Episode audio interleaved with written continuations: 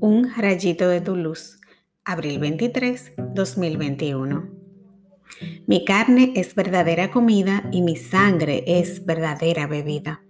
Juan 6, del 52 al 59. Los que lidiamos con sobrepeso, hipertensión, colesterol, cáncer, etc., sabemos que es muy importante tener hábitos alimenticios saludables para tener mejor calidad de vida. Comer bajo en grasas, sal y azúcares es la regla general de salud física. Hay un dicho que dice que la salud entra por la boca y es cierto en la mayoría de los casos. Cuando hablamos de salud espiritual pasa lo mismo.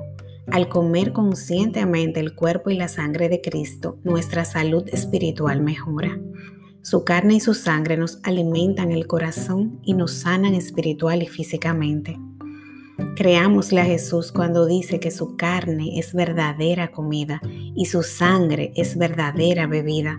Necesitamos de su alimento para obtener las fuerzas que necesitamos para seguir su camino que es largo y tiene muchos obstáculos. Eres lo que comes. Oremos. Señor, Dame un amor profundo por la Eucaristía para que no deje pasar ninguna oportunidad de alimentarme con tu cuerpo y tu sangre. Que la hostia sagrada sea para mí tan vital como el alimento diario. Te pido que todos los cristianos puedan reconocerte en el pan eucarístico. Amén.